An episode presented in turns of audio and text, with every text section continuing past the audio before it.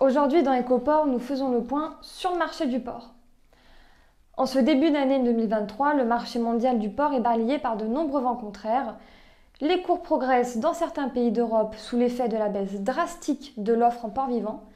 Et à l'inverse, les prix poursuivent leur chute en Chine et aux USA avec des marchés suffisamment approvisionnés. Pour commencer, restons en Europe où nous constatons des évolutions contraires.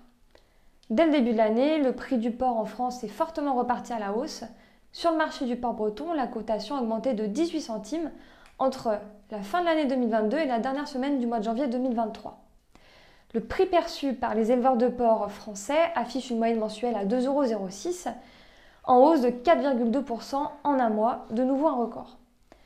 La forte réduction de l'offre française est à l'origine de ces hausses de prix, et les grèves n'ont fait qu'accentuer cette situation. Le nombre de porcs abattus se réduit par rapport à l'an dernier, tout comme les poids de carcasse, alors que la demande s'intensifie en ce début d'année. La situation du marché des porcs vivants en France se répercute sur celui des pièces de découpe, et la baisse des cours des pièces de découpe s'est justement interrompue en janvier. Certaines pièces, comme le jambon sans mouille, ont accusé d'importantes hausses de prix, soutenant ainsi les prix au stade sortie usine. La question du coup de la répercussion des hausses euh, sur les prix à la consommation reste alors entière.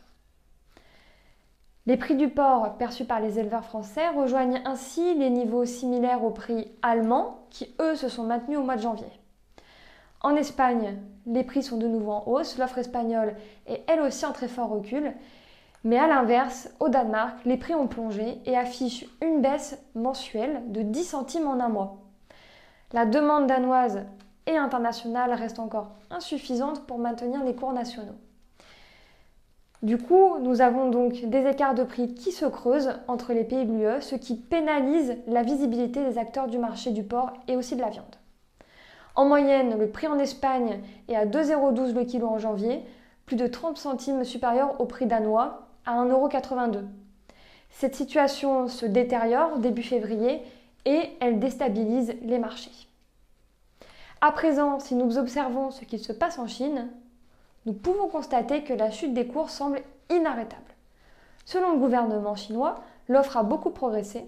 Les abattages comptabilisés au sein d'un échantillon d'abattoirs sont en forte hausse, plus de 6,7% entre novembre et décembre. En lien avec tout ça, le décrochage des cours du porc à la production engendre une atteinte du seuil d'alerte pour les élevages chinois les éleveurs chinois subissent des pertes financières.